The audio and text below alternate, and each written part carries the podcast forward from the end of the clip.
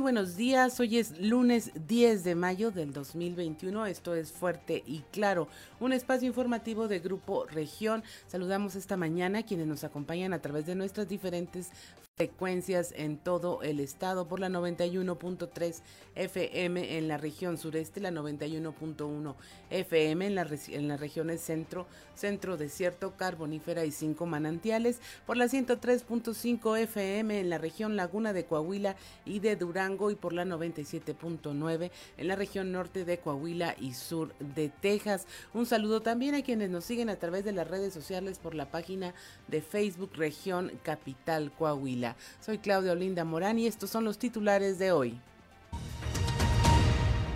Piden carboneros piso parejo a la Comisión Federal de Electricidad en contratos, esto tras adjudicárselos a las empresas ligadas a Tony Flores, hermano de la candidata de Morena, Tania Flores. Los productores de carbón exigen que estos contratos sean iguales para todos porque les parece injusto que se hayan ajustado a las, condiciones para favorecer a ambos hermanos.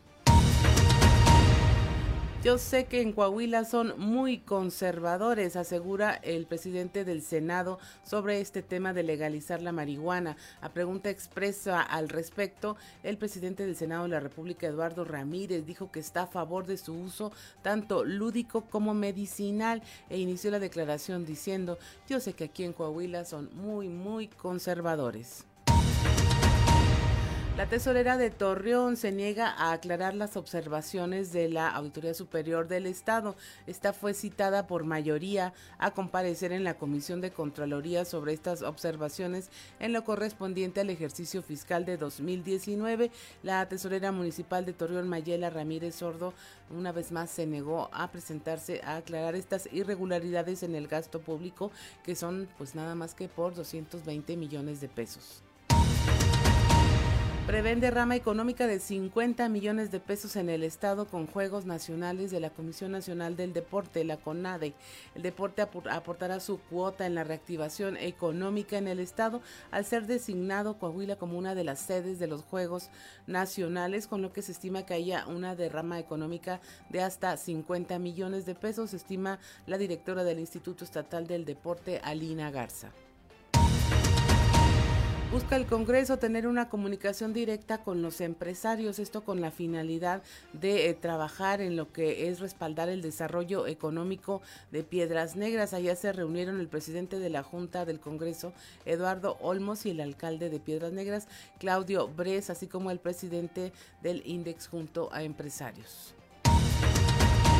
Madres de personas desaparecidas, miembros del colectivo Fundec Fundem, se congregaron este domingo para llevar a cabo una actividad dentro del marco del Día de las Madres, en donde, pues ellas dicen y con justa razón, no tienen nada que festejar hasta que sus seres queridos sean localizados. El obispo de Saltillo visitará el Sereno Femenil en el marco del Día de las Madres. Monseñor Hilario González estará en el Centro de Readaptación Social para Mujeres este lunes con el propósito de enviarles un mensaje de esperanza a las madres que se encuentran recluidas en el centro penitenciario. Para el DIF Coahuila es primordial garantizar los derechos humanos de las niñas, niños y adolescentes bajo el resguardo del Estado y asegurar mejores condiciones para su desarrollo, afirma la presidenta honoraria del sistema DIF, Marcela Gorgón.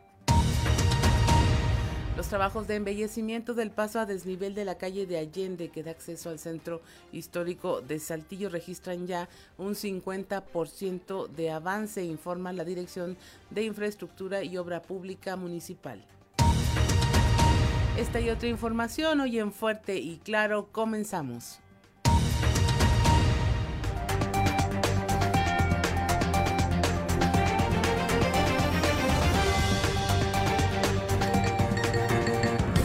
Esto es Fuerte y Claro. Transmitiendo para todo Coahuila. Fuerte y Claro. Las noticias como son. Con Claudio Linda Morán y Juan de León.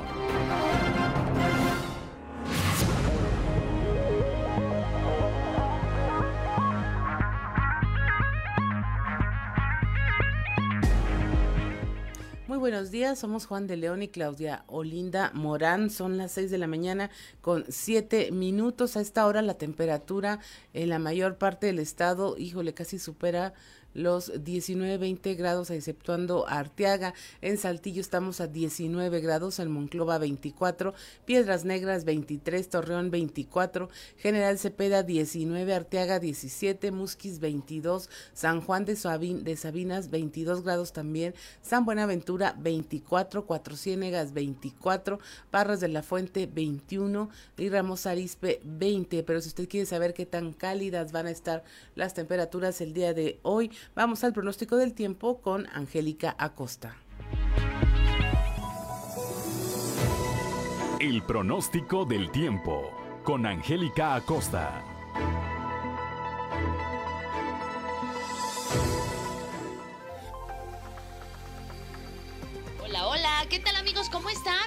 Buenos días. Qué gusto me da saludarte en este bonito lunes, 10 de mayo, iniciando la semana con toda la pila y toda la actitud y por supuesto mandándole una felicitación muy especial a todas las mamis por su día. Feliz 10 de mayo. Vámonos con los detalles del clima. Pon atención. Saltillo viene temperatura agradable, máxima de 25 grados, mínima de 19. Durante el día vamos a tener periodo de nubes y sol. Por la noche vamos a tener eh, áreas de nubosidad.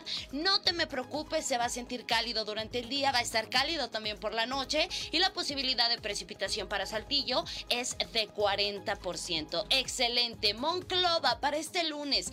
Viene temperatura muy cálida, recuerda mantenerte bien hidratado. 39 grados como máxima se espera, mínima de 23 durante el día parcialmente soleado, muy muy caluroso y por la noche vamos a tener incremento de nubosidad. También se va a sentir cálido por la noche, toma tus precauciones. La posibilidad de precipitación 25% excelente. Torreón, Coahuila, como ya es costumbre también, viene temperatura cálida para Torreón. 36 grados como máxima para este lunes, mínima de 24. Durante el día, muy, muy caluroso. Vamos a tener bastante solecito y por la noche, un cielo nubladito, sin embargo, también se va a sentir cálido por la noche.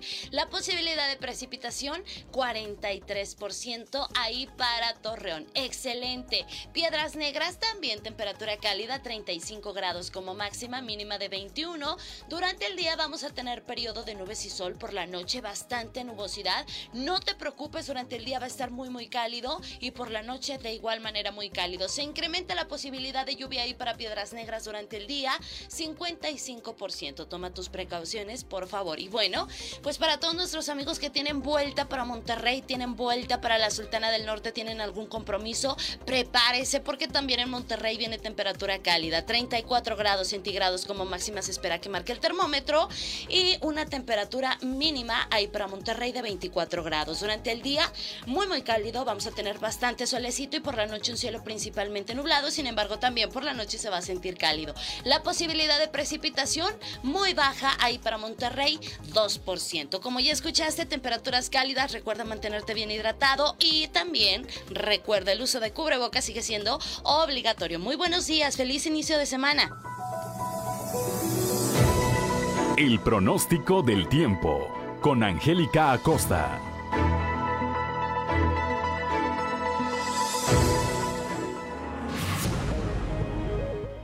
Son las 6 de la mañana con 11 minutos. Hoy es lunes 10 de mayo y si usted quiere saber qué ocurrió un día como hoy, vamos a las efemérides con Ricardo Guzmán. 1, 2, 3 o'clock, 4 o'clock, rock. ¿Quiere conocer qué ocurrió un día como hoy? Estas son las efemérides con Ricardo Guzmán. Un día como hoy, pero de 1520, ocurrió la matanza del Templo Mayor de la Gran Tenochtitlán, donde fueron asesinados casi 450 nobles aztecas a manos de conquistadores españoles. También, el 10 de mayo, pero de 1870, murió el científico mexicano Ángel Iglesias Domínguez, fundador de la Academia de Medicina de México y uno de los primeros introductores de vacunas para animales al país. Y un día como hoy, pero de 1922, se estableció en México la celebración del Día de las Madres, a instancias de Rafael Alducín.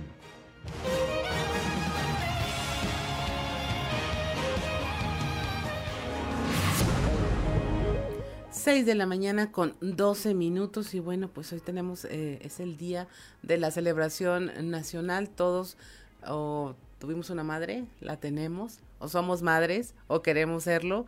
Este, entonces, eh, pues muchas felicidades a todas las madres, a todas las madres del staff, que seguramente estarán muy orgullosas de ustedes, espero. También acá de este lado de Facebook, ¿sí? Ah, bueno.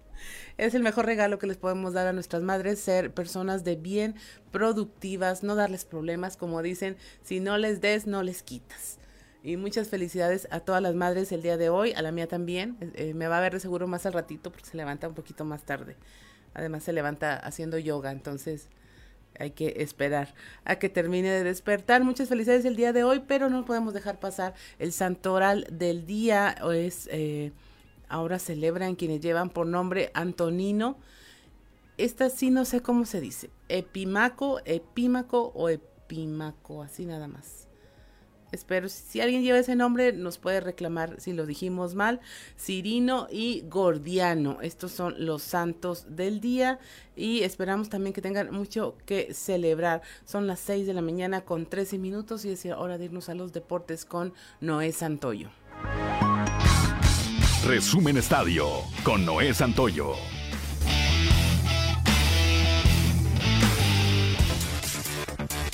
Quedó definida la liguilla de este Guardianes 2021 del fútbol mexicano, en la que ocho clubes quedan vivos de 18 participantes que buscan el campeonato del torneo. Cruz Azul y las Águilas del América son los supuestos favoritos de este torneo por su abrumador pase en la fase regular con 41 y 38 puntos respectivamente. Puebla y Rayados fueron los otros dos equipos que llegaron directos a los cuartos de final, a quienes se sumaron por el repechaje otros cuatro invitados. Atlas que eliminó a Tigres y despidió al Tuca Ferretti. Santos que goleó a Querétaro 5 goles por 0, Toluca que dejó fuera al campeón y Pachuca que despachó a las Chivas con voltereta y 4 goles. Cruz Azul y Toluca se enfrentan en la ida en el Estadio Nemesio 10 este próximo 12 de mayo con un posible horario de las 9 de la noche. La vuelta sería en el Estadio Azteca el sábado 15 de mayo a la misma hora. La otra llave es el América Pachuca. El juego de ida se disputará en el Estadio Hidalgo el próximo jueves a las 9 de la noche. El juego de vuelta en el Estadio Azteca a las 20 y 15 horas. El duelo entre Puebla y Atlas se jugaría en la ida en el Estadio Jalisco el próximo miércoles a las 19 horas. La vuelta en el Estadio Cuauhtémoc el sábado a la misma hora. Mientras que Santos, Laguna y Monterrey se enfrentarían en otra llave con un horario posible a las 19 horas del próximo jueves. Y la vuelta en el Estadio de los Rayados el próximo domingo a las 18 horas. El piloto inglés Lewis Hamilton de Mercedes ganó el Gran Premio de España de Fórmula 1 disputado en el circuito de Barcelona-Cataluña y así incrementó su distancia como líder mundial hasta los 14 puntos en una carrera en que los españoles Carlos Sainz de Ferrari y Fernando Alonso fueron séptimo y decimoséptimo respectivamente. Además, con este triunfo, Hamilton se convierte en el primer piloto en vencer en cinco ocasiones consecutivas el Gran Premio de España e iguala a Michael Schumacher como el piloto que lo ha ganado más veces en total, con seis. El mexicano Checo Pérez finalizó la competencia en quinto lugar. Ofensiva de 11 hits, incluidos tres cuadrangulares, le dieron el triunfo a los algodoneros de Unión Laguna 11 carreras por 4 sobre los acereros de Monclova en el tercer juego de esta serie de pretemporada jugado en la ciudad del acero. Resumen Estadio con Noé Santoyo.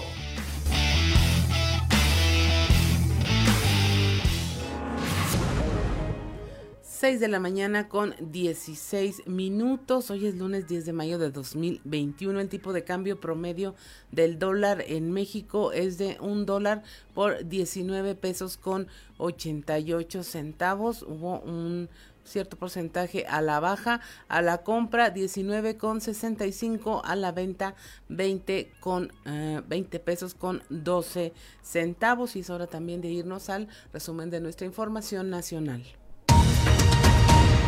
Piden se vacunen a las mujeres embarazadas, esto tras detectarse un 72% de aumento en las muertes maternas, la mitad de ellas atribuibles al COVID.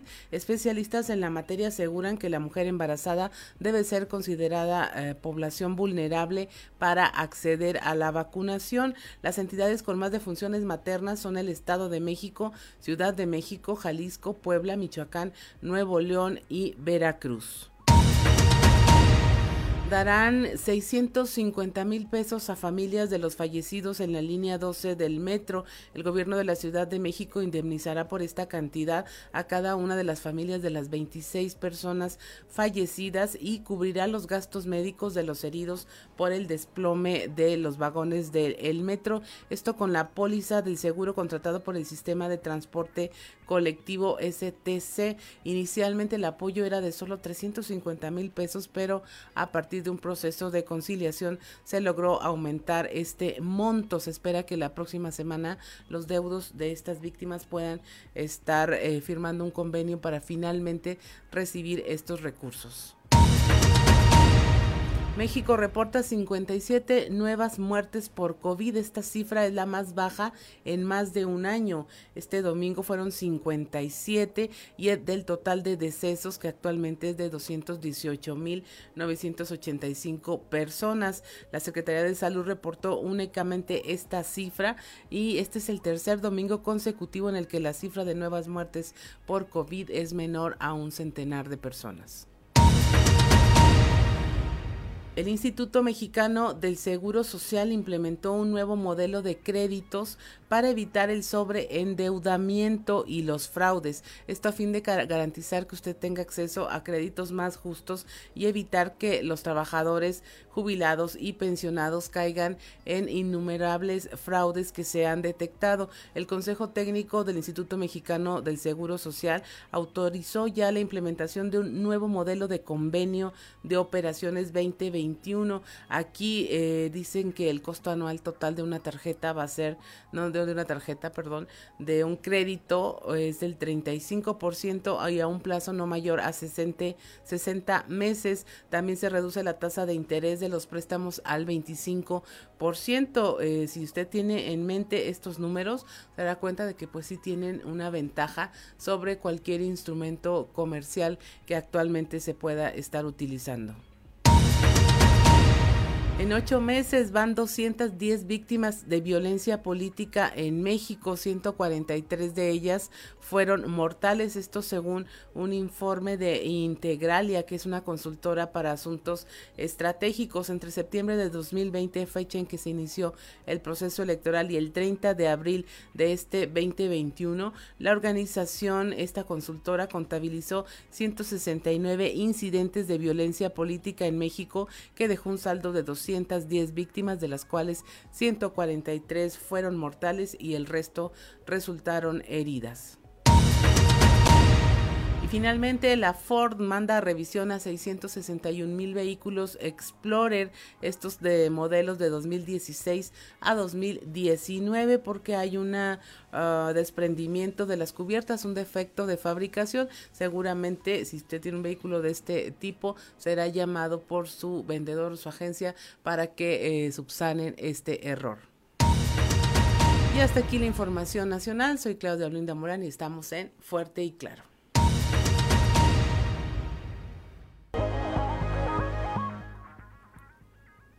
6 de la mañana con 24 minutos, la temperatura en Saltillo 19 grados, Monclova 24, Piedras Negras 23, Torreón 24 grados, General Cepeda 19, Arteaga 17, Musquis 22, San Juan de Sabinas 22, San Buenaventura 24, Cuatro Ciénegas 24 grados también, Parras de la Fuente 21 y Ramos Arispe 20 grados centígrados. Ya es hora de darnos este paseo informativo por todas las regiones del estado y empezamos por la región Laguna, en donde el tema político administrativo no deja descansar. La tesorera de Torreón se niega a aclarar las observaciones de la Auditoría Superior del Estado, es un, que es un órgano que regula toda la actividad y la administración pública y pues pide cuentas. Nos tiene Víctor Barrón los detalles de esta información.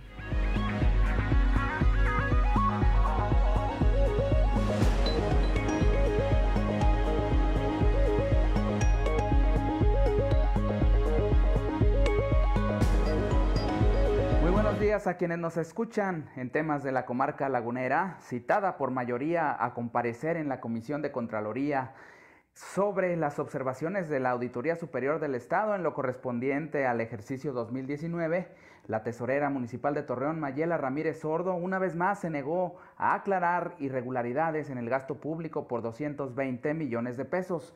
Habla la síndica de vigilancia, Dulce María Pereda Esquerra. En la comisión de Contraloría, de que se citaría para que se, le, se viniera nos viniera a dar una explicación o se amplia de lo que estaba sucediendo con la ACE tiempos, este, situaciones que estaban requiriendo, cómo íbamos en el proceso, digo, porque es válido, y simplemente la señora manda una, un oficio diciendo que pues su presencia puede vulnerar el proceso que se está siguiendo y que la información casi creo que es reservada, ¿verdad? Y pues lo que me llama la atención es que primero que no se presente, Víctor, pero también que los compañeros regidores digan en una rueda de prensa que ella está en la mejor disponibilidad para asumir, para venir a aclarar, y pues al día siguiente la señora no se presenta, ¿verdad? Entonces no estoy entendiendo, no estoy entendiendo de verdad. Yo siento que aquí este es el reflejo del desorden que ha tenido esta administración, este, de la opacidad que ellos pregonan que es una que tienen una calificación este, relevante en la, en la rendición de cuentas, pues yo no sé en qué rendición de cuentas, porque este es parte de su trabajo. Caso similar ocurrió con lo relativo al programa de apoyo económico de 12 millones de pesos fuera de presupuesto, mismo que fue detectado por regidores de oposición y que ya fue objeto de una denuncia ante la FEPADE por parte de los propios ediles, todo ante el silencio de la tesorera Mayela Ramírez. Esto es todo en la información. Desde La Laguna reportó Víctor Barrón. Que tengan un día excelente. 6 de la mañana con 27 minutos. Aquí en la región sureste se prevé una derrama de 50 millones de pesos con eh, formar parte de esta organización de los Juegos Nacionales Deportivos de la CONADE. Eh, nuestro compañero Raúl Rocha nos tiene la información.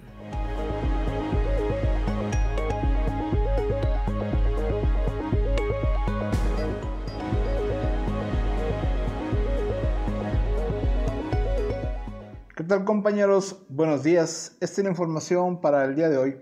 El deporte aportará su cota en la reactivación económica en el Estado al ser designado como una de las sedes de los Juegos Nacionales de la CONADE, con lo que se estima que haya una derrama económica de hasta 50 millones de pesos, dijo la directora del Instituto Estatal del Deporte, Alina Garza.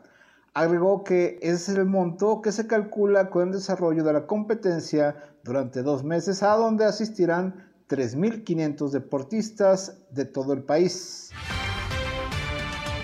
Sí, bueno, pues ya con la reactivación deportiva y, y pues congratulándonos de que Coahuila se haya considerado como sede nacional de seis disciplinas deportivas, la cual albergaremos a más de 3.500 participantes y si bien la actividad deportiva eh, ya la tenemos estructurada, ya sabemos todo lo que tenemos que hacer para llegar a un campeón, hay un aspecto muy importante que genera también eh, el deporte, ¿no? Lo que es el turismo deportivo, lo que es la, el, utilizar todo lo que es la cadena de valor del turismo hacia el enfoque deportivo, ¿no? Entonces, eh, se estará haciendo en, estos dos meses de, actividad deportiva que tendremos en Coahuila, eh, lo que estuvimos trabajando con las autoridades de, turismo, se espera una derrama de los más de 30 millones de pesos, entre 30, 45, 50 millones de pesos, de acuerdo a los indicadores que ellos tienen por número de participantes, más los acompañantes que normalmente vienen eh, en este tipo de, eventos deportivos. Esta es la información para el día de hoy. Buen día.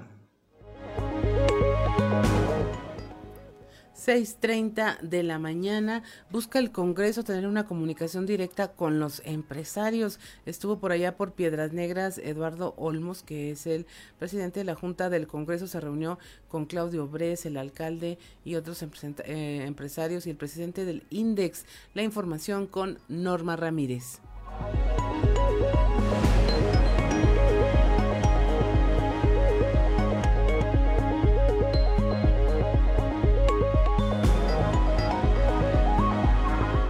Buenos días, Claudia Juan. Esta es la información desde la frontera de Piedras Negras. Con la finalidad de llegar a tener una comunicación más extensa y productiva para respaldar el desarrollo económico de Piedras Negras, mantuvieron una reunión en donde se tuvo presente el presidente del Congreso del Estado, el alcalde, el presidente del INDEX, junto con empresarios.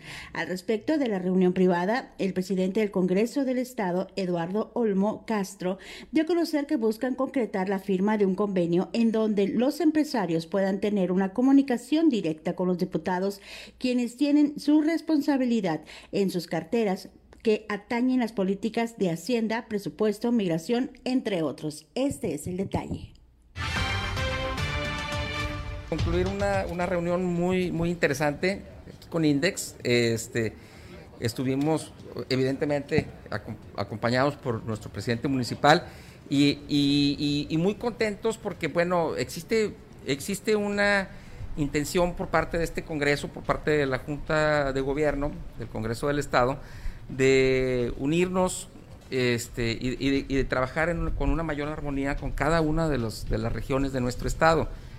Estábamos nosotros planteando, y creo que surgió un buen acuerdo, en torno a la firma posiblemente de un convenio que nos permita a los empresarios incorporarse en ese trabajo que muchas veces generamos nosotros en las comisiones del Congreso. Nosotros tenemos comisiones que son muy importantes, este, su trabajo, como es la Comisión de Hacienda, como es la Comisión de Finanzas, como es la Comisión de Desarrollo Económico, como es la Comisión de Asuntos Fronterizos, ¿verdad? Este, y, y que nos permita a los coordinadores de cada una de las comisiones estar en contacto con la, con la comunidad productiva de Piedras Negras, para que muchas de las del, trabajo que se hace a través de la dictaminación de esas comisiones, puedan ellos estar involucrados y puedan estar conociendo de, de manera directa este, en qué consiste.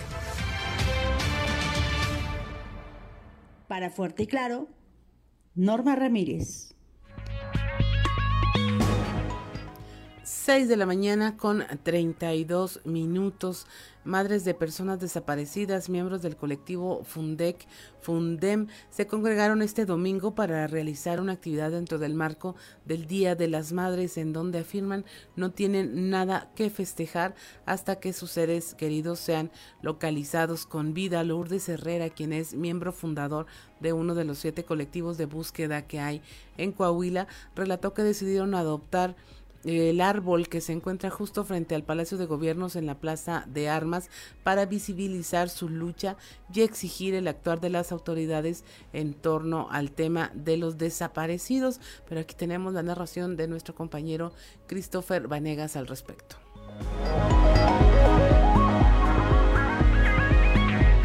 Hola, ¿qué tal compañeros? Muy buenos días. Los saludo con mucho gusto a ustedes y a todos nuestros radioescuchen y déjenme platicarles que el día de ayer eh, madres del colectivo Fundec, Fundem realizaron otra de las actividades, esto en conmemoración a la marcha que van a realizar el día de hoy precisamente, esto pues para, hacer, para visibilizar el problema de la desaparición de sus seres queridos. Al respecto platicamos con Lourdes Herrera, una de los miembros fundadores de este colectivo de búsqueda y esto fue lo que nos comentó. Que están realizando el día de hoy. Sí, buenas tardes. Primero que nada, muchas gracias por estar acompañándonos aquí esta tarde del domingo y bueno, esta ocasión es otra más de las actividades que planificamos con motivo de los del novenario en relación a los 10 a los 10 años de marcha que tenemos realizando cada 10 de mayo el colectivo Fundec Fundem para decirle a las autoridades de los tres órdenes de gobierno, municipal, estatal y federal, que un día, un más día 10 de mayo y que las madres no tenemos nada que festejar, las madres con nuestros hijos e hijas desaparecidas. Entonces la actividad de hoy consistió en, en venir a nuestro árbol. Desde el día de hoy nos apropiaremos de este árbol que está al pie del Palacio de Gobierno, aquí en la Plaza de Armas, y este es nuestro árbol del amor y la esperanza por nuestros hijos e hijas desaparecidas y vamos a y colocamos permanentemente las fotografías de nuestros desaparecidos, las cuales estarán pues aquí siempre, hasta encontrarlos. Eh. Y pues bien, eh, para finalizar, Lourdes Herrera comentó que seguirán la lucha hasta poder encontrar o hasta que sean localizados sus seres queridos. Esto es todo lo que tenemos al momento. Que tengan un excelente día. 6 de la mañana con 35 minutos y mire más adelante estaremos platicando con Diana Iris García. Ella es madre de Daniel Cantú Iris, desaparecido el 21 de febrero de 2007 en Ramos Arizpe, Coahuila. Va a estar platicando con nosotros, no se lo pierda alrededor de las 7:10 de la mañana, más o menos. Este para que usted nos acompañe a escuchar su historia y lo que tienen que decir. Son 10 años ya de estar celebrando el Día de las Madres, el 10 de mayo, de esta forma, buscando a sus hijos y familias desaparecidas. Son las 6 de la mañana con 36 minutos. Nos vamos ya a la región centro, donde, bueno, será hasta el próximo 22 de mayo eh, que las autoridades municipales y estatales puedan seguir entregando apoyos sin publicitarlos a los sectores vulnerables. Esto por instrucción del Instituto Electoral. Ya se habían dado algunas quejas en el municipio de Castaños por el reparto de despensas. Guadalupe Pérez nos tiene la información.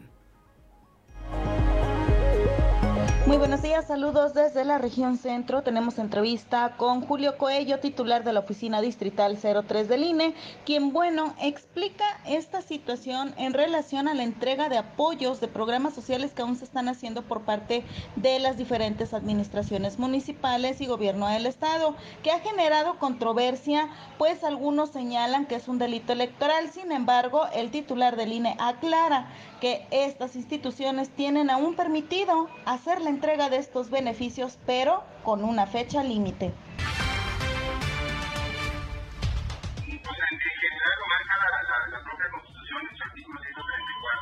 Lo que se prohíbe es la propaganda en realidad. De ninguna manera el proceso electoral puede por sí mismo, el sistema de programas sociales, son programas. En realidad lo que se suspende es la propaganda, no los programas. Ok, entonces sí pueden, okay, entonces sí pueden seguir con esta entrega de apoyos en defensa. Claro, identificados como, como, como el cargo que tienen. Por ejemplo, yo soy el director de tal, no sé, de secretaría y voy y entrego, o sea, se sigue entregando como tal. No podrán hacerlo a través de los candidatos, no podrán hacerse a través aprovecho de crearle una propaganda. Pues ahí la declaración de Julio Coello, quien explica que hasta el día 22 de mayo es el último día que tienen las autoridades municipales y estatales para entregar los apoyos sociales. Por supuesto, sin ningún tipo de publicidad en medios de comunicación o difusión en ellos. Ahí sí estarían cayendo en un delito electoral. Sin embargo, bueno, para cualquier persona que pudiera tener dudas o atribuye este tipo de entregas bajo sospecha de delito electoral, pueden acudir a los diferentes ministerios públicos o la misma FEPADE para interponer una denuncia y que se puede investigar el hecho. Saludos desde la región centro para Grupo Región Informa, Guadalupe Pérez. 6 de la mañana con 39 minutos, la temperatura en Saltillo 19 grados, en Monclova 24, Piedras Negras 23, en Torreón 24 grados, General Cepeda 19 grados, en Arteaga 17, Musquis 22, San Juan de Sabinas 22 grados, San Buenaventura 24, Cuatro Ciénegas 24 grados, Parras de la Fuente 21 grados también, Ramos Arispe 20 grados centígrados. Y mire, hoy es Día de las Madres, no puede dejar de celebrar, mande un abrazo, no mande nada más un mensaje de WhatsApp, tómese el tiempo de hacer una llamada, escuche, eh, permita que lo escuchen las mamás, lo que quieren saber es que eh, las necesitamos y quieren, quieren estar de manera permanente en nuestra vida, así que no se olvide de ah, tomar ese celular o ese teléfono y hacer una llamada. Son las 6.40 de la mañana, esto es fuerte y claro, regresamos.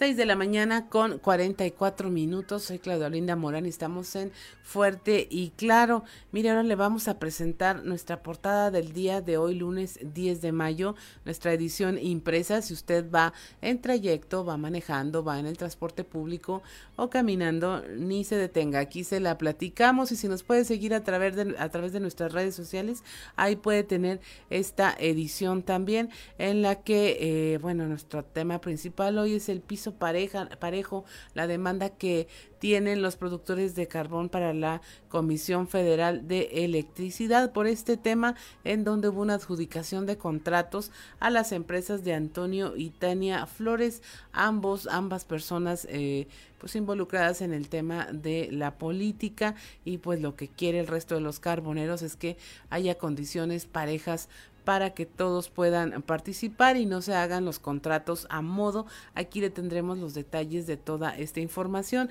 En Torreón se niega la tesorera a aclarar irregularidades por 220 millones de pesos. No es una suma menor, es la tesorera de Torreón, Mayela Ramírez Sordo.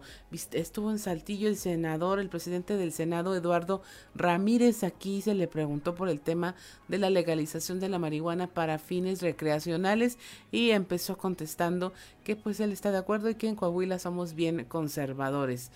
También tenemos la otra eh, ya no es celebración, es una conmemoración del Día de las Madres, de las Madres que buscan festejan eh, su día entre el trabajo y la familia y también las que buscan a sus eh, familiares, a sus hijos desaparecidos. Otro tema que tenemos es eh, cómo eh, en Coahuila sigue siendo prioridad eh, la niñez la adolescencia de los niños y niñas a través de información del DIF Coahuila en donde se dice que siguen siendo prioridad y se, está trabajando a través de la Casa de las Niñas y los Niños del DIF Coahuila para brindar atención integral a, las, a los niños que están en situaciones vulnerables como afirma la presidenta honoraria de este sistema estatal, Marcela Gorgón. También se incluye información eh, del tema político, por supuesto, de los compromisos que están asumiendo los candidatos. En el caso de Chema Fraustro, candidato a la alcaldía de Saltillo por la coalición PRI-PRD, está ofreciendo una mejor calidad de vida en obras y servicios para la capital del estado. Se habla del mejoramiento urbano en la calle de Allende, el acceso principal viniendo del norte hacia el centro histórico de Saltillo lleva un avance del 50%. Son las 6:47 de la mañana y es momento ya de irnos a los pasillos a ver qué se escucha por ahí.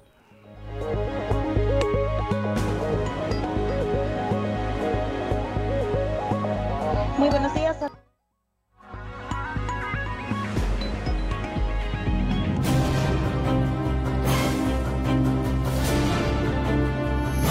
Y en el cartón de hoy ni se va a notar que nos presenta a Tania Flores, quien está junto con un amigo pintando piedras de negro para hacerlas pasar por carbón, mientras que dice, ni se va a notar la diferencia.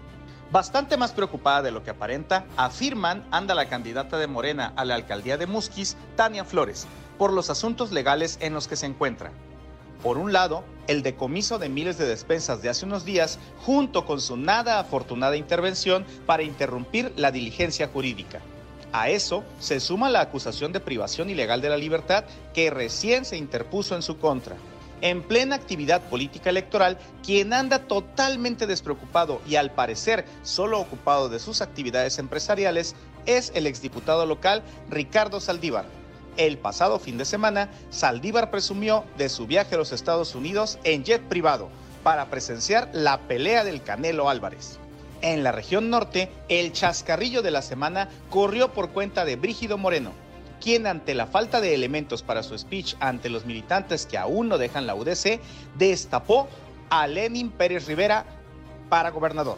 A la puntada de Moreno no faltó quien le recomendara que antes le pongan un buen asistente a Pérez Rivera para que no se le olvide hacer ninguno de los trámites necesarios arribaron ayer a Saltillo un total de 21.600 dosis de la vacuna Sinovac, con las que completará el proceso de vacunación contra COVID-19 en Ramos Arispe, Sabinas y San Juan de Sabinas. Al pendiente del embarco, como lo ha hecho desde el inicio, el secretario de Salud, Roberto Bernal.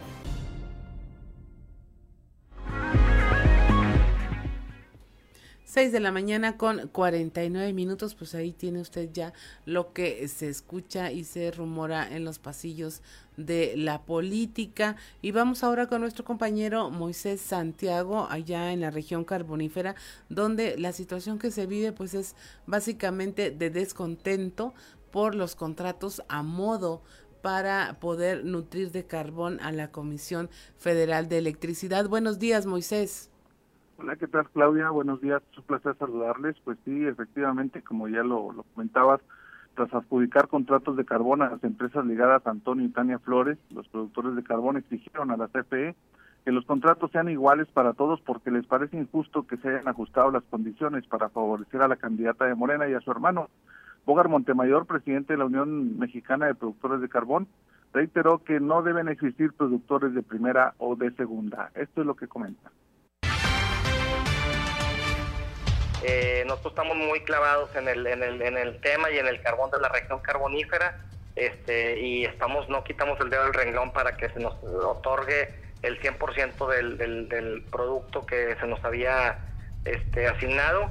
Y, bueno, ellos nos habían comentado que primero se tenía que destrabar esto, ya se destraba, pues bueno, vamos a seguir haciendo eso. Y la otra es, pues nada más, este, ver que las condiciones de los contratos este, sean iguales, ¿no? Porque sí, este, no, no se nos hace algo justo. hace seis meses se firmó un contrato con algunas características y, bueno, y nosotros hicimos mucho hincapié que estaban, que estaban muy agresivas, este, y ahorita sí las cambian. Este, yo creo que aquí no hay productores de primera o de segunda, yo creo que aquí todos somos iguales y pues lo único que vamos a luchar es que las condiciones sean iguales. Lo único que vimos, lo que, lo que pudimos bajar del micrositio son las las adjudicaciones este, y, quiénes son los, los, beneficiados de los contratos. Es lo que tengo nada más del proceso en sí. Este, no lo, es un precio muy muy ajustado, es un precio inferior al que se pagaba antes. Bueno, entonces este, yo no sé si cómo llegaron a este precio, si fue, este, pero bueno, eso eso ya ya este, digo se revisará con el tiempo.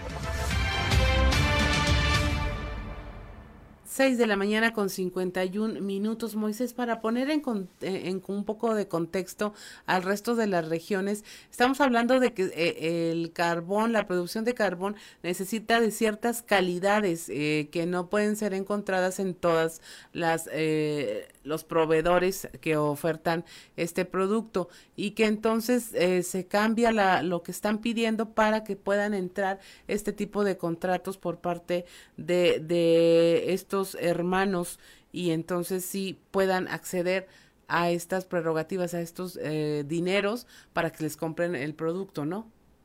Aquí es efectivamente lo que comentaba Bogar Montemayor, es que se hicieron los cambios que ellos anteriormente habían solicitado para que se les pudiera adjudicar a ellos, a las diferentes tres uniones, lo que son estos pedidos de carbón.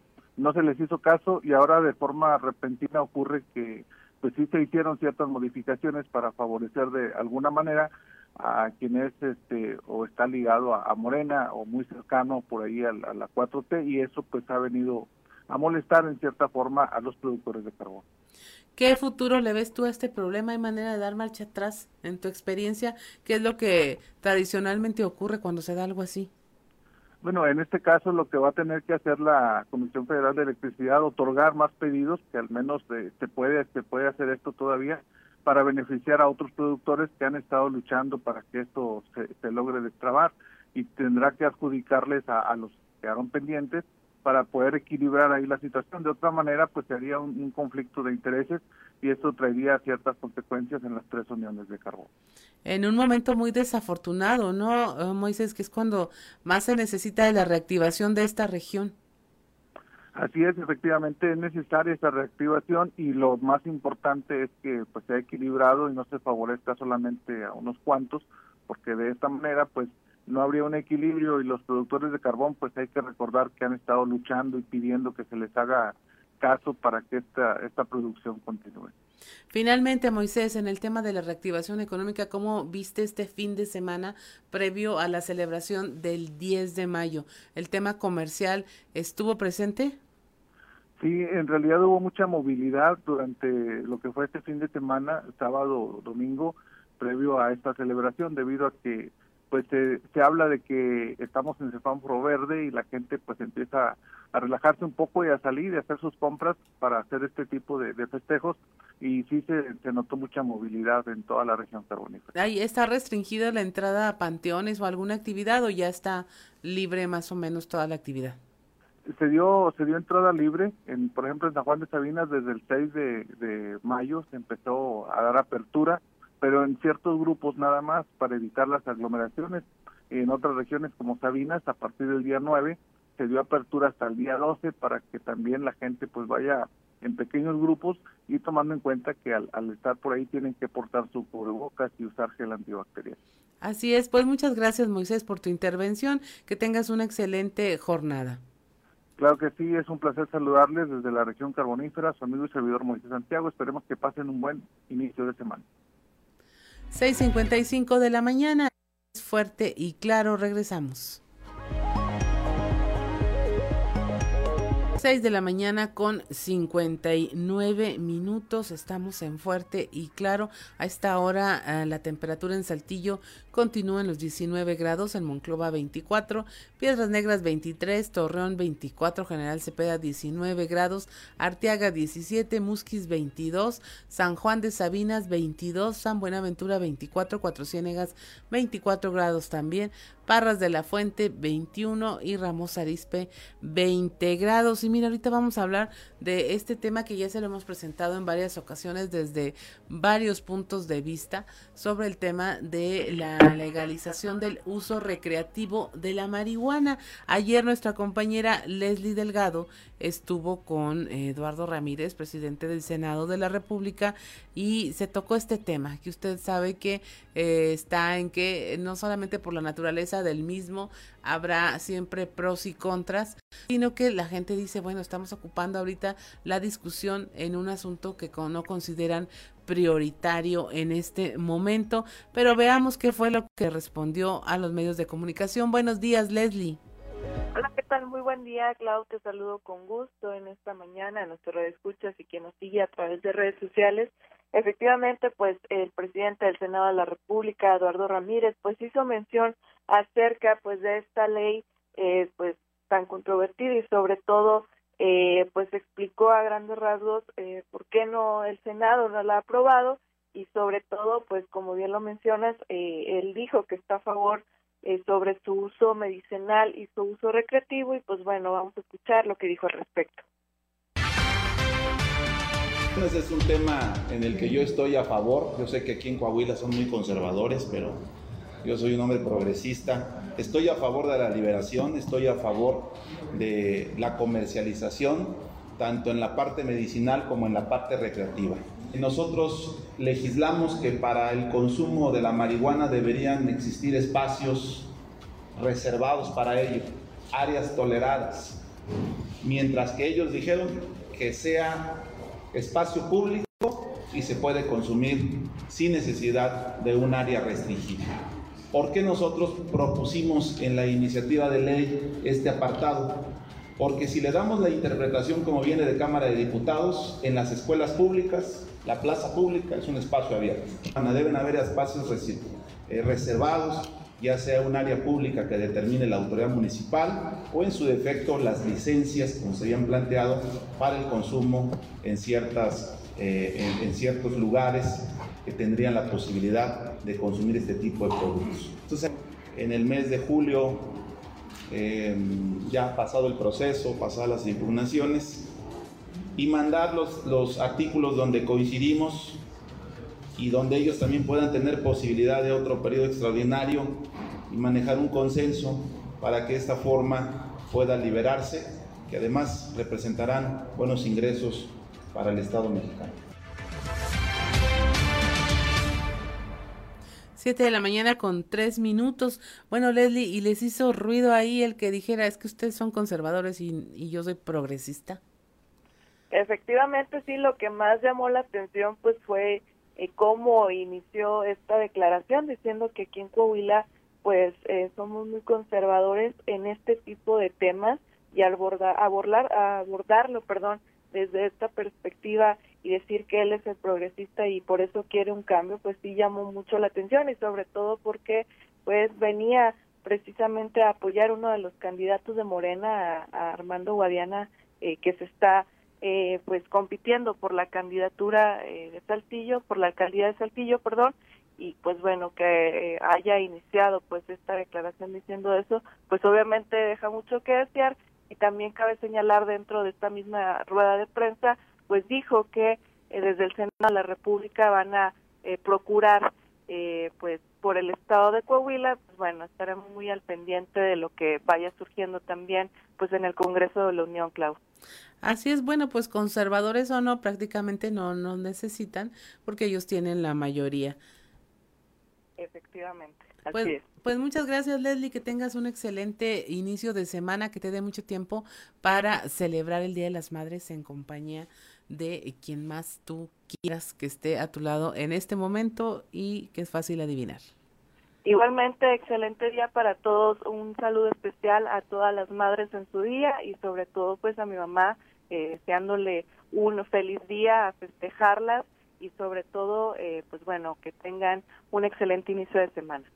Muchas gracias, Leslie. Y pues eh, por este enlace, eh, pásala bien y que te dé tiempo para estar con tu mamá, que seguramente debe estar muy orgullosa de su hija.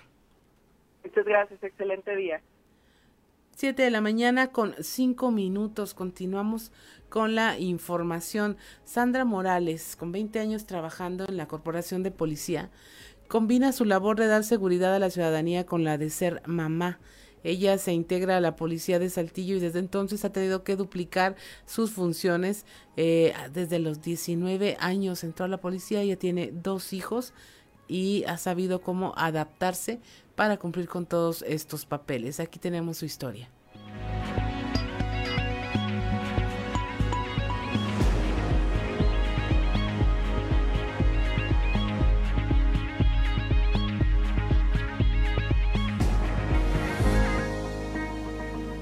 Cuando usted entró a la corporación ya era mamá. Sí. ¿Cuántos años tenía, cuántos años tenía cuando la corporación y cuántos niños tenía? Tenía 19 años y tenía dos hijos. Dos hijos.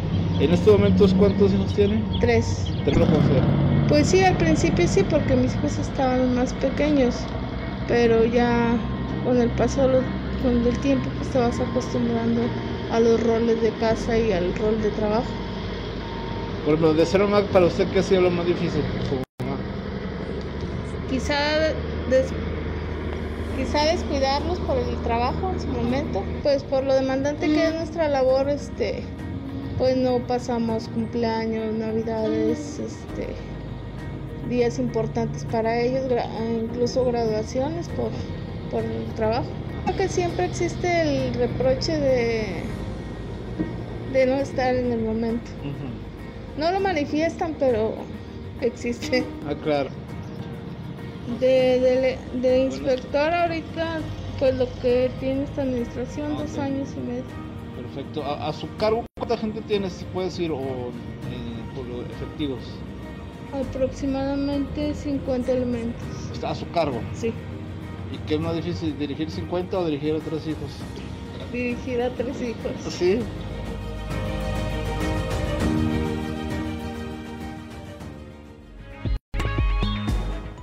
7 de la mañana con 7 minutos, ahí, ahí lo tiene usted. Eh, tiene 50 personas a su cargo, policías, y es eh, más difícil lidiar con tres hijos. Este es el, este es el tamaño de la labor de ser madre. Vamos ahora a otra información. En el marco del Día de las Madres, el obispo de Saltillo, Monseñor Hilario González, estará en el Centro de Reinserción Social Femenil este lunes. Esto para enviar un mensaje de esperanza a las madres que se encuentran recluidas en el cerezo.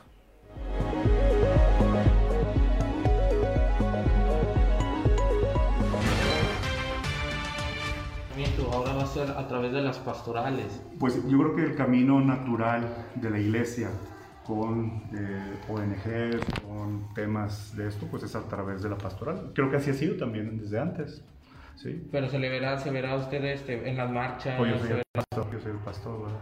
Sí, entonces este, tratamos de, de estar presente con respecto a estos temas según las posibilidades que haya, ¿verdad? O sea, yo ahorita no tengo una iniciativa de mañana se me presente en alguna de estas marchas. Este, mi participación mañana pues es, me invitaron al penal, voy a ir al penal de las mujeres a, a llevarles un mensaje también a las mamás de ahí. Esa fue, va a ser mañana mi participación. 7 de la mañana con 8 minutos y ya tenemos en la línea a Diana Iris García. Ella es madre de Daniel Cantú Iris, desaparecido el 21 de febrero de 2007 en Ramos Arizpe, Coahuila. Ella, como muchas madres aquí en Coahuila, unieron sus fuerzas para que no se dejara de buscar a las personas desaparecidas.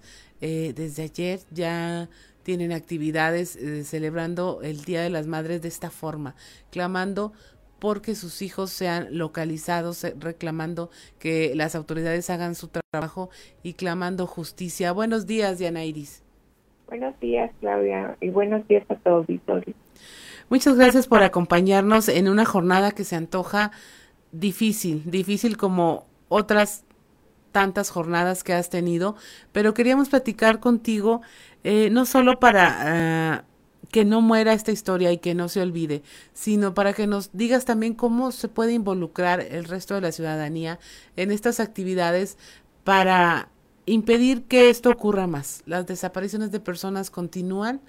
Eh, no se ha logrado mover del todo al sistema de justicia para que eh, las víctimas encuentren eh, resarcimiento a los daños recibidos. No hay del todo respuestas. Platícanos un poco de tu historia y cómo nos podemos involucrar el día de hoy en estas actividades que dicen no al olvido. Bueno, en realidad el mensaje para la sociedad y para las personas que nos están escuchando es que así como hoy es un día especial para todas las madres en México, porque nuestra cultura siempre ha celebrado este día. Sin embargo, hay madres que no celebramos. Este, como lo decimos siempre mediáticamente, este día no es de fiesta, es de lucha y de protesta. Porque sí, como bien dices, está, vemos una parte de esta sociedad que no celebramos, que seguimos exigiendo la, la búsqueda y localización de nuestros hijos. Y este día siempre nos falta una parte del corazón que no está. Es una villa vacía que sigue estando en nuestros hogares por lo tanto seguimos existiendo verdad sobre todo como tú lo has dicho no olvido sino simplemente memoria no memoria de este país que hay madres que, que no celebramos y que seguiremos existiendo hasta que tengamos verdad. Y esa verdad nos lleva a tener justicia algún día. Siempre decimos que seguiremos luchando hasta el último día que Dios nos dé de vida. Porque, porque somos madres y porque nuestro corazón está completo. Solo puedo decir a la sociedad que se ponga en nuestros zapatos, que, recuerde que, que no somos daños colaterales, sino somos madres que seguimos buscando a nuestros hijos. Porque la una forma de perder a los hijos es tener una, la peor forma es tener a un hijo desaparecido. Así es.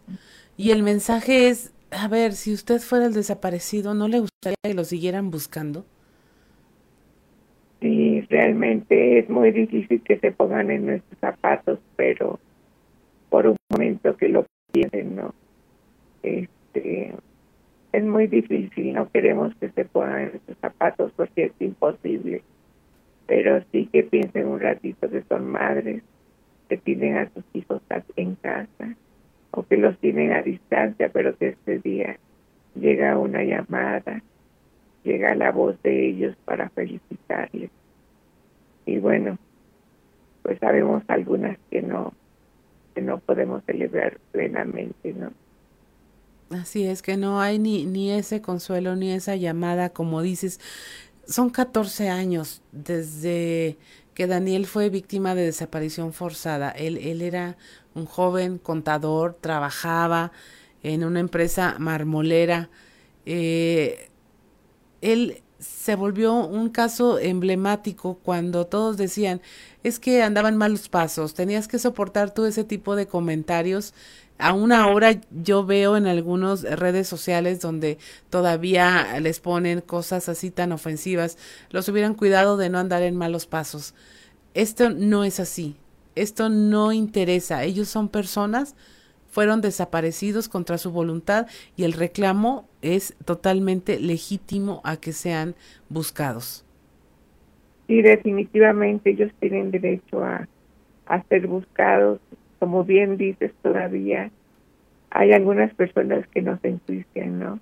Que hacen juicios, pero pues eso ya no, a nosotros no nos importa porque sabemos realmente quiénes eran nuestros hijos. Y este y pero es muy difícil es muy duro que hagan juicios. Al principio dolía muchísimo porque este no entendíamos por qué lo hacían verdad pero durante pasa el tiempo a través de que van pasando los días desafortunadamente y se hacen años llegamos a la conclusión de que no nos importa y nos duele lo que la sociedad piensa pero sabemos que esta lucha también es por los que no han pasado por eso, para que no les pase y para dejar, para luchar y que, que se erradique este flagelo que nos ha tocado, ¿no? Así es. ¿Crees tú que ya haya mejorado en algo la circunstancia eh, o la forma en cómo se asume una desaparición forzada y cómo se investiga ahora? No, desafortunadamente en México la impunidad y la corrupción son los ejes que mueven las investigaciones.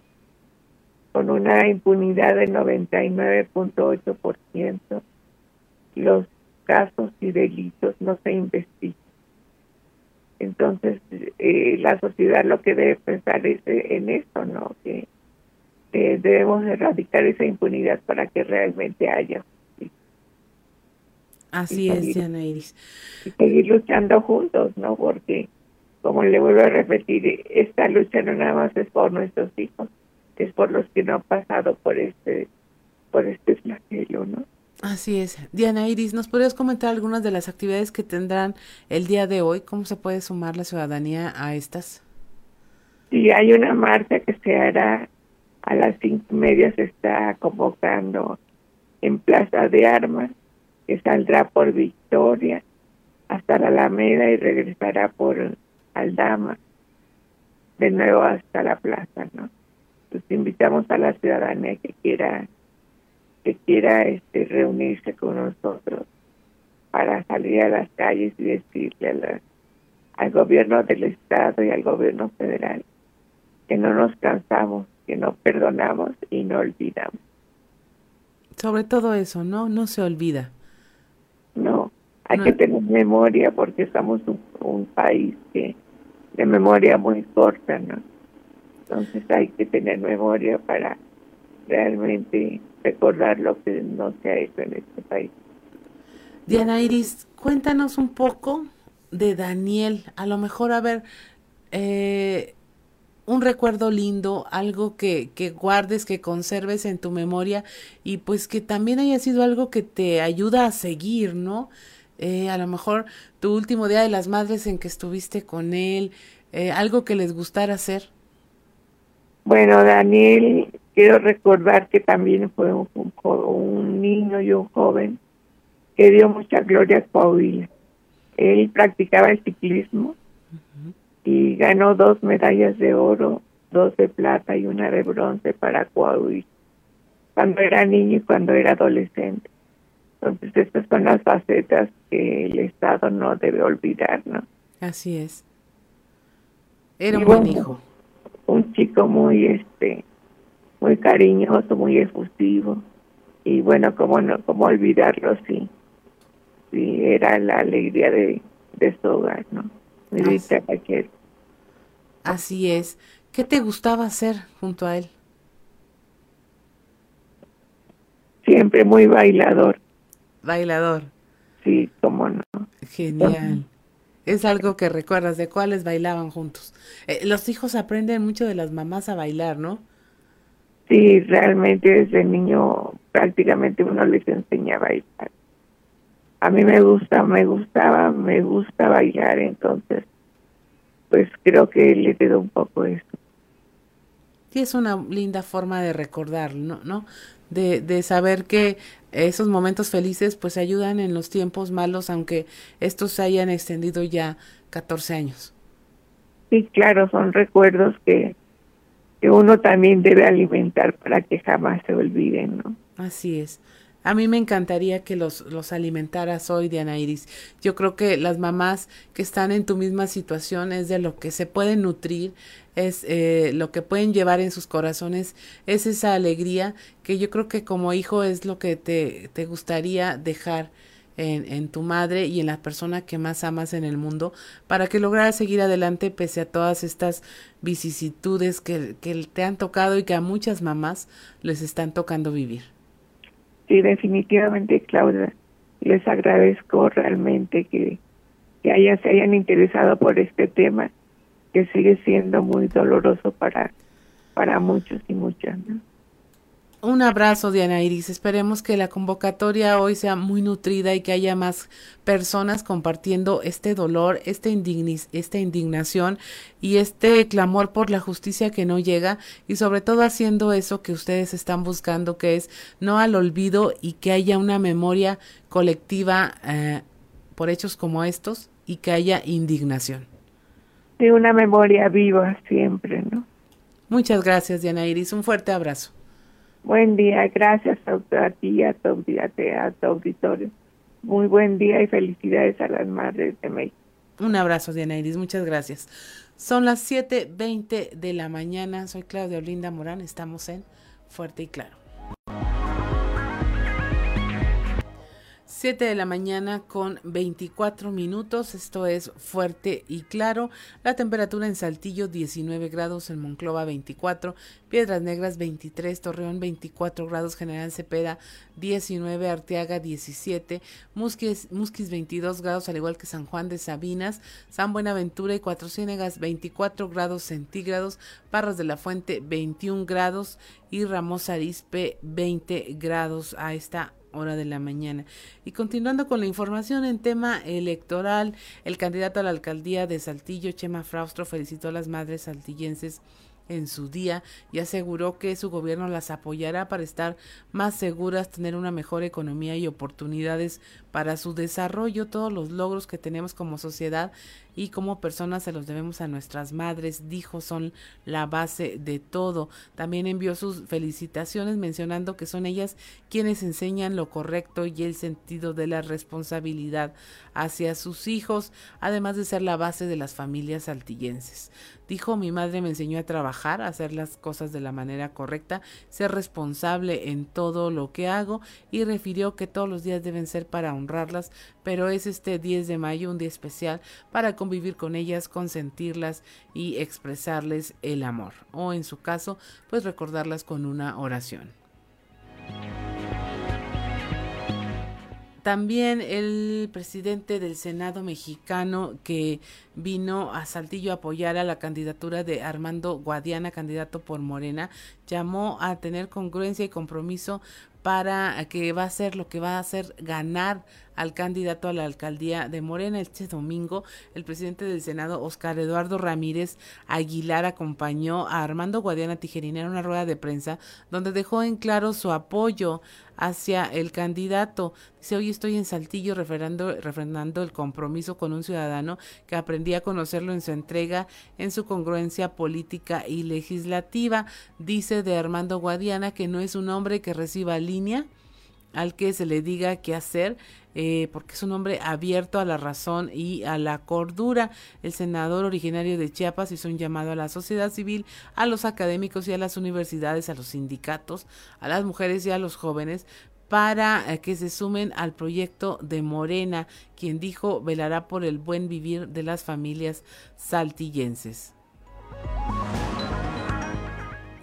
En la laguna el agua es prioridad para Torreón, dice el candidato del PRI a la alcaldía, Román Alberto Cepeda. Él eh, estuvo hablando eh, de este tema no solo en los términos domiciliarios, sino también para los sectores comercios y de la industria, pues dice esta desatención termina finalmente por impactar en el rubro del empleo.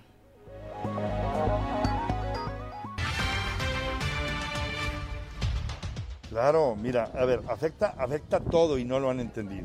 Y hoy eh, lamentablemente quieren resolver temas que los olvidaron cuatro años que no son problemas que se resuelven en 28 días que quedan. Eh, y es lamentable. Es un problema de los comercios, pero es un problema de la industria, yo también lo mencioné. Si hoy quisiéramos, hoy se necesitan empleos. Hay un problema de empleo serio, provocado uno por la pandemia y otro por la desatención de, de la parte local. Y es bien importante señalarlo, cómo podemos ofertarle o cómo pensamos traer empresa o industria si no tenemos ni agua, mucho menos para el consumo humano, para los comercios que hoy se están quejando. Hay un problema y hay un responsable. Cuando uno lo contratan para enfrentar cualquier administración, para estar al frente, para tomar las riendas, uno es responsable de lo que pase en todos los sentidos. Hoy hay que estar muy atentos porque no podemos continuar o no podemos poner a Torreón en donde queremos sin agua, sin energía, sin imagen, sin limpieza, sin seguridad. Es muy importante. Atenderlo está desatendido y lamentablemente lo han dejado, lo han olvidado cuatro años.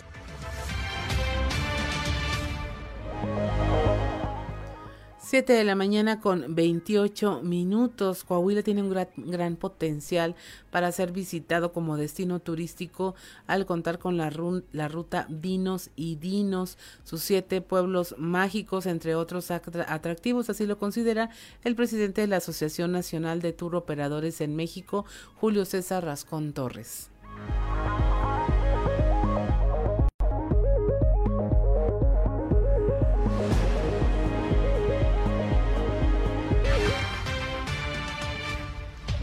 De Tamaulipas, Nuevo León, Coahuila y Durango, que exista esa alianza para que los, los turistas de Monterrey o de Tamaulipas vengan a Coahuila. Yo he venido ya dos, tres veces aquí a Coahuila y hay mucho potencial. Decía en Saltillo no hay nada y sí hay mucha información. Anoche nos presentaron el destino de, Saltillo y, y, los siete pueblos mágicos. Entonces, esa es la idea de estos trabajos que estamos haciendo, de promover localmente, que conozcamos primero los de Coahuila, conozcan todo su producto turístico y lo pueden recomendar para que venga la gente de otros estados.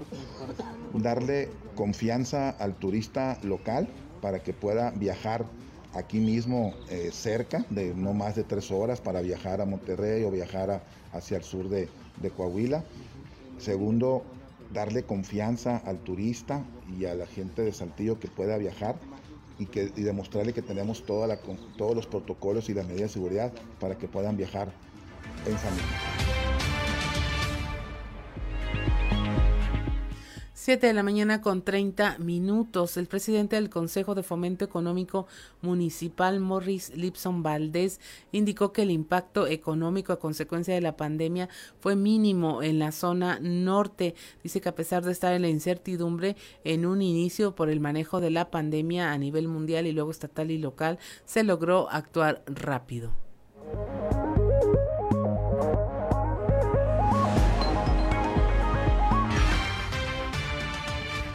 Lo hacen son los que van a salir adelante. Y somos, lo digo somos, los que vamos a salir de la pandemia y del, gran impacto económico que tuvo la pandemia más rápido. Este, yo sigo diciendo que a diferencia del resto de México, nosotros aquí en esta región este, vamos a, recuperarnos muy rápido de, la cuestión del impacto económico de la pandemia, ¿verdad? Y esperemos que ya cuando pues, todos estemos vacunados este, y ya, ya hemos pasado el, efecto de la pandemia, pues ya regresemos a una normalidad eh, aquí en lo que es nuestra región fronteriza. 7 de la mañana con 31 minutos de un universo de 700 instituciones educativas del sector privado en Coahuila, el 40% se encuentra incorporada al modelo híbrido, así lo informó Rodolfo Silva Esparza, representante de la Asociación Nacional de Escuelas Particulares.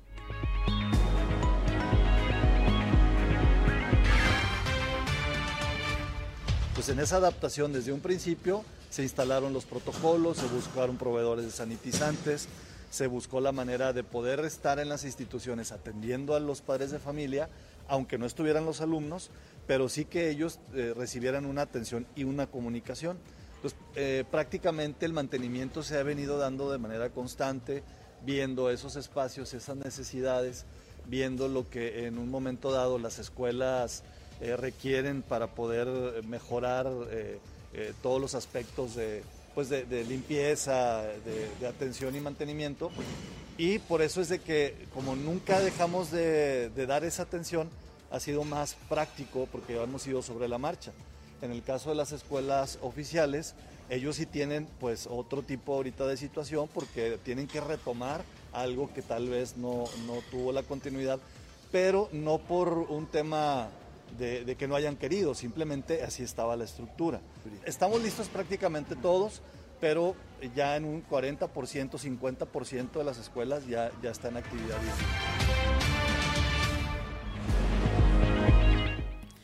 7 de la mañana con 33 minutos. Para el DIF Coahuila es primordial garantizar los derechos humanos de las niñas, niños y adolescentes que se encuentran bajo resguardo del Estado y asegurar las mejores condiciones para su desarrollo, afirma la presidenta honoraria de este organismo, Marcela Gorgón. El DIF Coahuila tiene... Eh, tres estancias, Casa Cuna, que atiende a niñas y niños de 0 a, cero meses a 8 y 11 meses.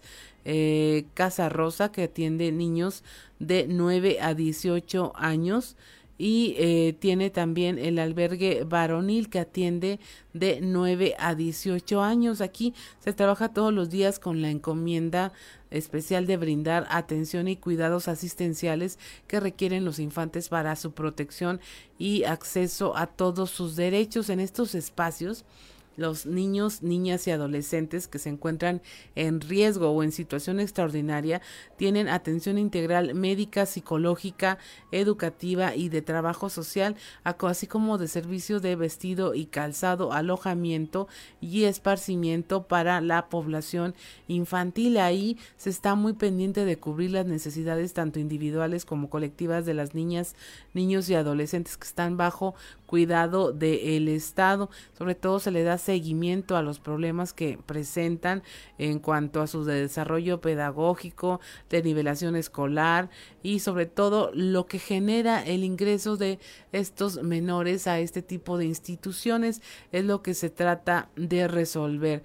Eh, ellos finalmente pues tienen que tener todas las oportunidades y derechos que los niños que están en casa. Entonces, pues una felicitación también a quienes fungen como pues prácticamente madres cuidadoras sustitutas de todos estos niños que por estar en una situación especial, pues tienen que estar en estos lugares en donde se les atiende para que no pierdan la oportunidad de crecimiento y desarrollo a la que tienen derecho.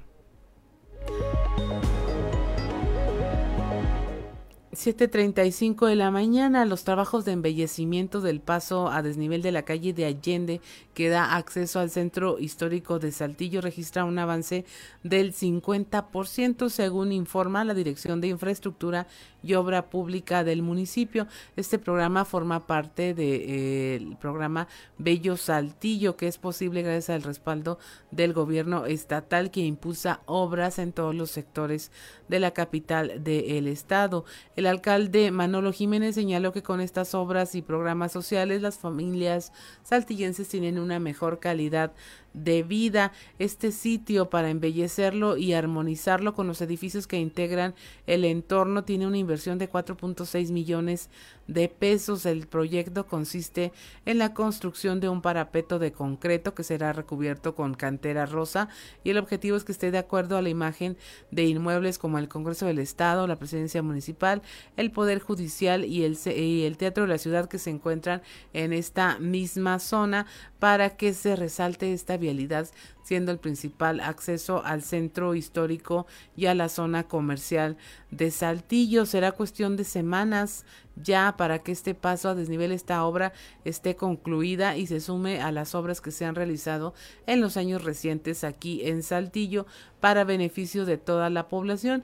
Entre estos proyectos ya incluidos está el multi, ya concluidos está el multideportivo El Zarape, el Centro Cultural Mirador, la entrada norte de Saltillo, la ampliación y modernización de varios bulevares, así como la línea verde cuyos trabajos avanzan en la tercera, cuarta y quinta etapa.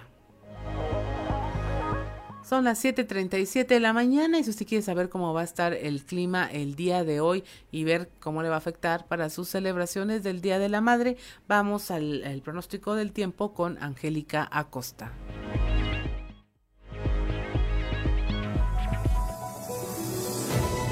El pronóstico del tiempo con Angélica Acosta.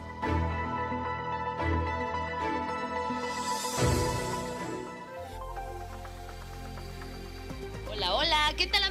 ¿Cómo están? Muy buenos días, qué gusto me da saludarte en este bonito lunes 10 de mayo, iniciando la semana con toda la pila y toda la actitud y por supuesto mandándole una felicitación muy especial a todas las mamis por su día. Feliz 10 de mayo. Vámonos con los detalles del clima, pon atención. Saltillo viene temperatura agradable, máxima de 25 grados, mínima de 19. Durante el día vamos a tener periodo de nubes y sol, por la noche vamos a tener eh, áreas de nubosidad. No te me preocupes, se va a sentir cálido durante el día, va a estar cálido también por la noche y la posibilidad de precipitación para Saltillo es de 40%. Excelente. Monclova para este lunes.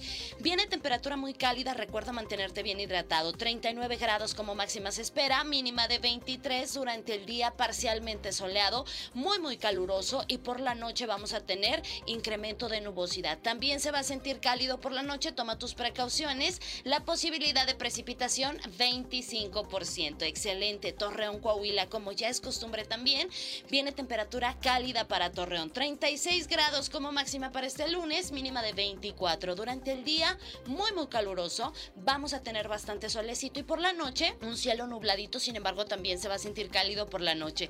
La posibilidad de precipitación, 43% ahí para Torreón. Excelente. Piedras Negras también temperatura cálida, 35 grados como máxima, mínima de 21. Durante el día vamos a tener periodo de nubes y sol, por la noche bastante nubosidad. No te preocupes, durante el día va a estar muy muy cálido y por la noche de igual manera muy cálido. Se incrementa la posibilidad de lluvia ahí para Piedras Negras durante el día, 55%. Toma tus precauciones, por favor. Y bueno, pues para todos nuestros amigos que tienen vuelta para Monterrey, tienen vuelta para la Sultana del Norte, tienen algún compromiso, prepárese porque también en Monterrey viene temperatura cálida, 34 grados centígrados como máxima se espera que marque el termómetro y una temperatura mínima ahí para Monterrey de 24 grados. Durante el día muy muy cálido, vamos a tener bastante solecito y por la noche un cielo principalmente nublado, sin embargo también por la noche se va a sentir cálido. La posibilidad de precipitación muy baja ahí para Monterrey 2%. Como ya escuchaste, temperaturas cálidas, recuerda mantenerte bien hidratado y también recuerda el uso de cubrebocas sigue siendo obligatorio. Muy buenos días, feliz inicio de semana. El pronóstico del tiempo con Angélica Acosta.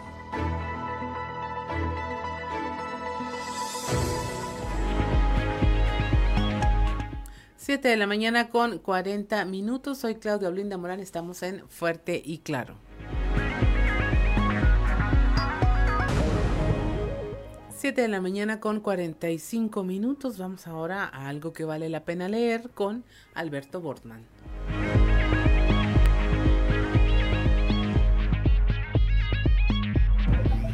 Algo que vale la pena leer con Alberto Bortman. Excelente jornada, estimado amigo Juan de León y amigo Radio Escuchas. Mil gracias por su sintonía. Esta semana, en algo que vale la pena leer, vamos a platicar del libro Una mujer sin importancia, la historia inédita de la espía que se burló de la Gestapo. Es una obra publicada en 2020 para México por la editorial Planeta, con 376 páginas. Un ensayo histórico que narra la vida de Virginia Hall, una espía estadounidense que tenía una pierna de madera, y que formó parte del Servicio Británico de Operaciones Especiales fundado por Sir Winston Churchill.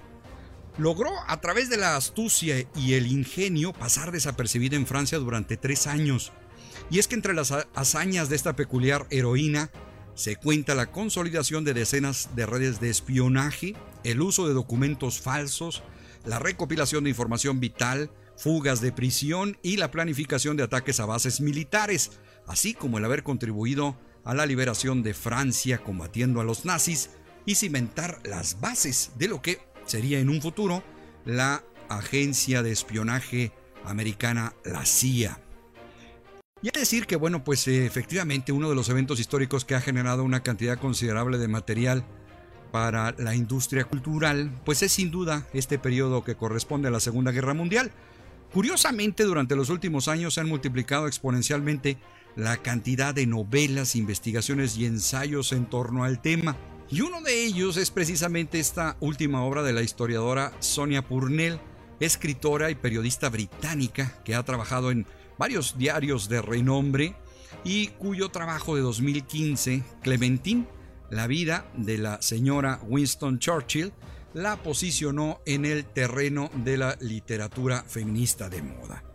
No cabe duda que la vida de Virginia Hall es un testimonio de que las empresas heroicas no siempre son valoradas en su momento. Su legado no fue reconocido de inmediato, pero con el tiempo, Gran Bretaña la convirtió en miembro de la Orden del Imperio Británico y el gobierno de Estados Unidos le entregó la Cruz del Servicio Distinguido. A pesar de la dificultad de documentar una obra sobre espionaje por los asuntos delicados que, pues no siempre resulta fácil hacer públicos, Pornell logra rescatar del olvido un personaje que demuestra el papel clave que la mujer también desempeñó durante la Segunda Guerra Mundial. Una lectura además interesante, Una mujer sin importancia, la historia inédita de la espía que se burló de la Gestapo de Sonia Purnell. Amigos lectores, Alberto Borman les agradece el favor de su sintonía y nos escuchamos de nueva cuenta la próxima semana cuando tengamos lista la recomendación de algo que vale la pena leer. Recuerden que en estos tiempos de monopolio digital y tecnológico, leer un libro es hacer revolución. Algo que vale la pena leer con Alberto Bortman.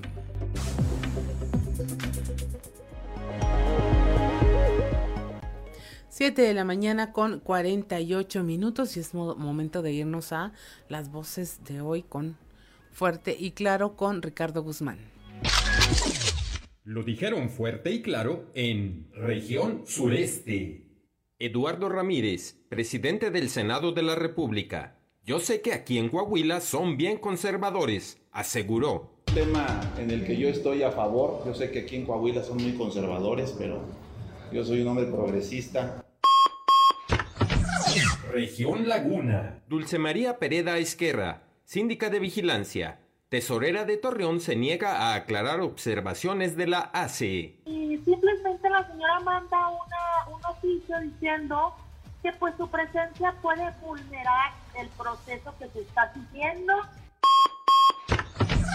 Región Centro. Julio Coello, titular de la Oficina Distrital 03 del INE. Plazo para entregar apoyos a sectores vulnerables vence el 22 de mayo. En realidad, lo que se suspende la propaganda, no los programas.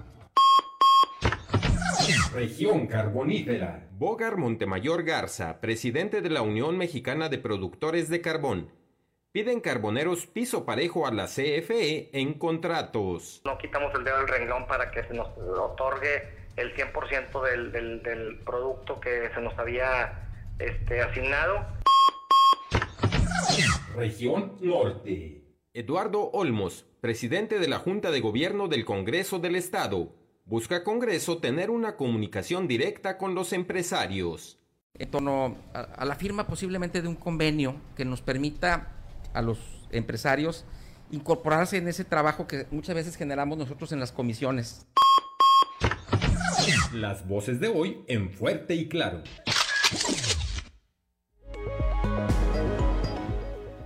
7 de la mañana con 50 minutos y pues mire que no hubo mañanera el día de hoy.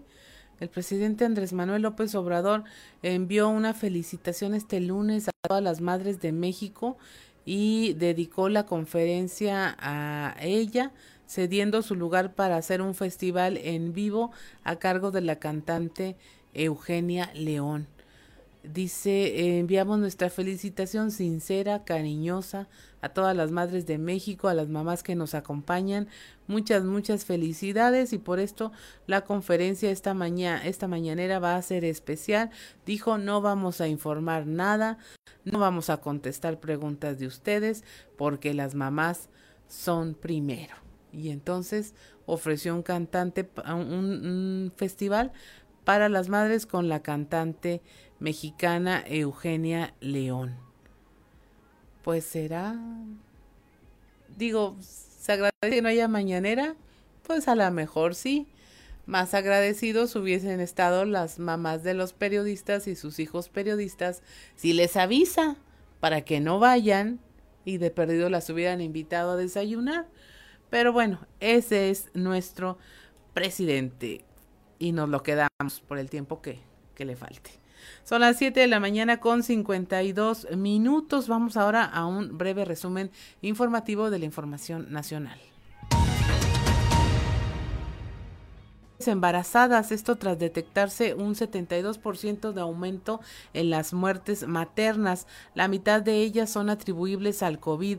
Especialistas en la materia aseguran que la mujer embarazada debe ser considerada grupo vulnerable para acceder de inmediato a la vacunación. Las entidades con más defunciones maternas son eh, el Estado de México, la Ciudad de México, Jalisco, Puebla, Michoacán, Nuevo León y Veracruz darán 650 mil pesos a familias de los fallecidos en la línea 12 del metro. Esto a manera de indemnización. Lo pagarán eh, la compañía de seguros contratadas por el sistema de transporte colectivo, la STC, y bueno, se otorgará a las, 20, a las familias de las 26 personas fallecidas, además de que se cubrirán los gastos médicos de los heridos en este desplome.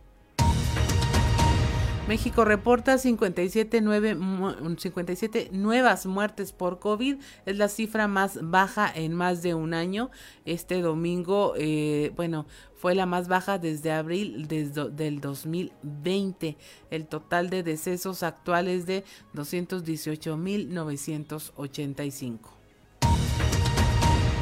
El Instituto Mexicano del Seguro Social tiene un nuevo sistema de créditos para evitar el sobreendeudamiento y los fraudes. Esto a fin de garantizar créditos justos y evitar fraudes a trabajadores jubilados y pensionados.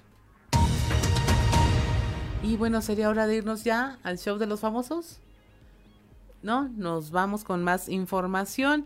Este, bueno, tenemos también que en ocho meses van 210 víctimas por violencia política en México. 143 de ellas fueron mortales, según un informe de Integralia, que es una consultora sobre asuntos estratégicos. Son las 7:54 de la mañana, ya casi nos vamos. Le agradecemos mucho que haya estado con nosotros en este espacio informativo en donde pues le damos un paseo por todas las regiones del estado para que usted dé cuenta de cómo anda eh, las noticias, la información, los hechos de actualidad en todo el territorio coahuilense. Eh, pásela muy bien el día de hoy, disfrute, ame, haga esas llamadas que a lo mejor ha estado retrasando y eh, escuche también este a las personas que están a su alrededor. Son las 7.54 de la mañana. Mi nombre es Claudia Olinda Morán. Le agradecemos a nombre de todo el equipo que haya estado con nosotros y le pedimos también que se quede en el resto de nuestros espacios informativos locales para que usted se mantenga informado y como siempre se lo decimos, pueda tomar decisiones en base a tener todos los datos a la mano y la mayor cantidad de versiones posible porque es la única manera en que podemos decidir a conciencia. Esto fue fuerte y claro.